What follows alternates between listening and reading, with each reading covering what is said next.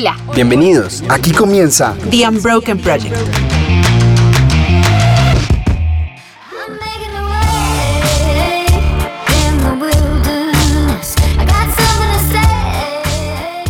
Hola a todos, mi nombre es Sara Céspedes y hoy quiero darles la bienvenida a Unbroken Flicks, un espacio en donde las series, el cine y la cultura pop se encuentran para hablarnos de muchísimas cosas. Y hoy, y con esta serie que arrancamos en específico sobre el amor.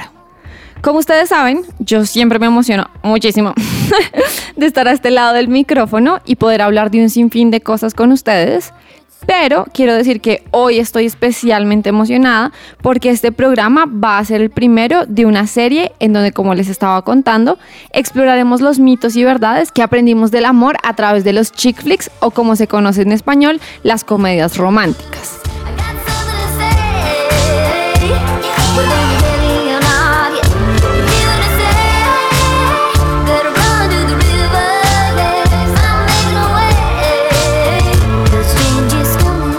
El término chick flick, que se popularizó en los 80s y 90s, traduce literalmente películas para chicas y abarca precisamente todas las películas, todas las piezas audiovisuales que son hechas con el público femenino en mente. ¿Cómo es una película hecha para mujeres? Se preguntarán.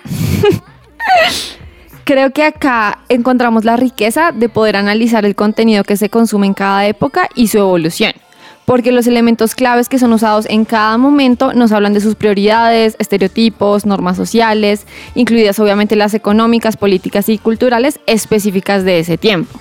Así que, si bien hoy en día los pilares de este género cinematográfico son el amor, el romance y las relaciones, a inicio del siglo XX hablaba de la mujer como víctima y ama de casa, para luego un par de décadas después, en los 40, denunciar la sexualización de las mujeres y sus, entre comillas, peligros. Y luego en los 50 y 60 abarcar el cambio de paradigma que se vivía en el hemisferio occidental durante este tiempo, en donde las mujeres dejaban las esferas domésticas y así la caja de seres de una dimensión en las que habían sido encerradas y ahora son presentadas como seres con una complejidad y profundidad nunca antes vistas. Los chick flicks de los finales de los 50 y los 60 entonces empezaron a abarcar temas que el género femenino había enfrentado a lo largo de su vida cotidiana, pero ya representados en la pantalla grande.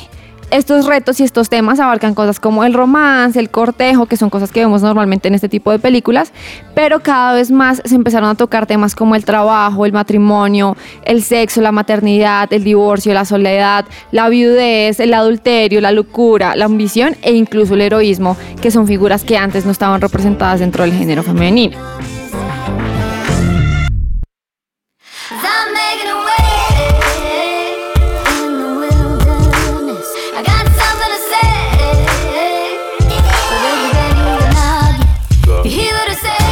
Uno de los primeros y más grandes de su tipo salió en 1961. Breakfast at Tiffany's es protagonizada por Audrey Hepburn y es una adaptación de la obra homónima de Truman Capote, escrita por George Axelrod y dirigida por Blake Edwards.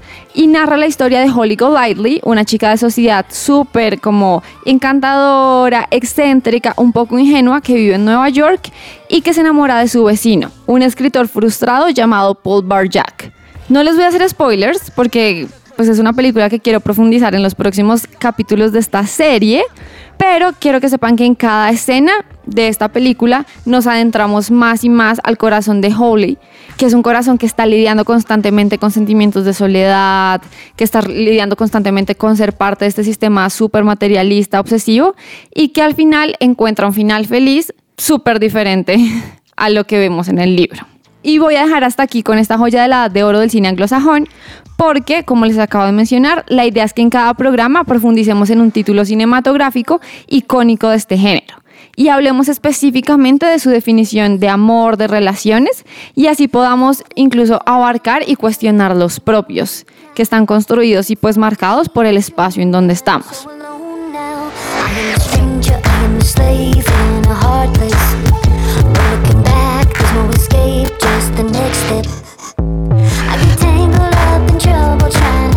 Es un género cinematográfico que se ha criticado ampliamente e incluso existen estudios que afirman que perpetúa la discriminación hacia la mujer y limita su potencial humano e intelectual, hoy en día las comedias románticas han evolucionado y aunque siguen abarcando temas amorosos, han empezado a profundizar en las relaciones sociales de las mujeres más allá de la romantización. E incluso han visibilizado estereotipos, materializado diferentes visiones que se construyen de mujer y han sido herramientas de catarsis ante situaciones que a veces no podemos procesar. Si quieren saber un poquito más o investigar un poco más sobre estas críticas que les acabo de mencionar, hay una autora rusa que se llama Natalia Rimashevskaya. Obviamente no se habla ruso. Pero, pero es impresionante porque pues hace todo un análisis de lo que está sucediendo a través de este género y su impacto en la sociedad. Ahora, yo amo cuando los programas son construidos con ustedes. Así que aunque tengo ciertos títulos propuestos, me encantaría que ustedes me ayudaran no solamente a construir la lista, sino a ver las películas conmigo, discutir los conceptos, mitos y verdades y entender por qué vemos el amor como lo vemos.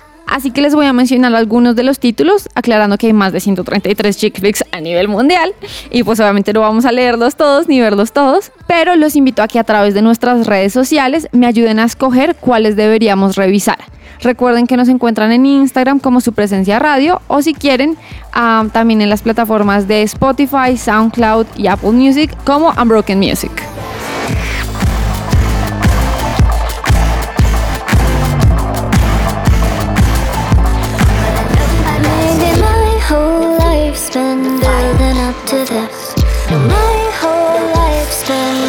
Entonces, dentro de nuestra lista tenemos varias, varias, varias películas. algunas me gustan, otras nunca las he visto y otras las odio.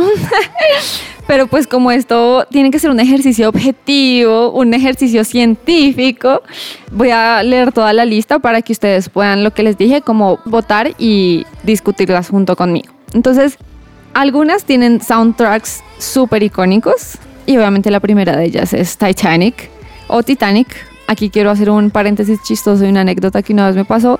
Y es que una vez estaba hablando con alguien que me dijo, oye, ¿tú sabías que hay gente que dice que Rose y Jack no son de verdad?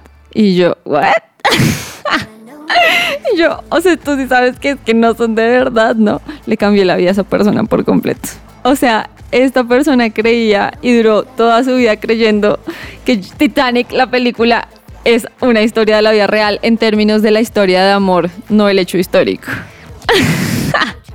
Saludos si me estás escuchando. Entonces, tenemos Titanic, tenemos Sixteen Candles, tenemos When Harry Met Sally, Pretty Woman, Clueless, Ten Things I Hate About You, El Diario de Bridget Jones, Legalmente Rubia, El Diario de la Princesa, Chicas Pesadas o Mean Girls, um, The Notebook, que es una película de las más icónicas de este género.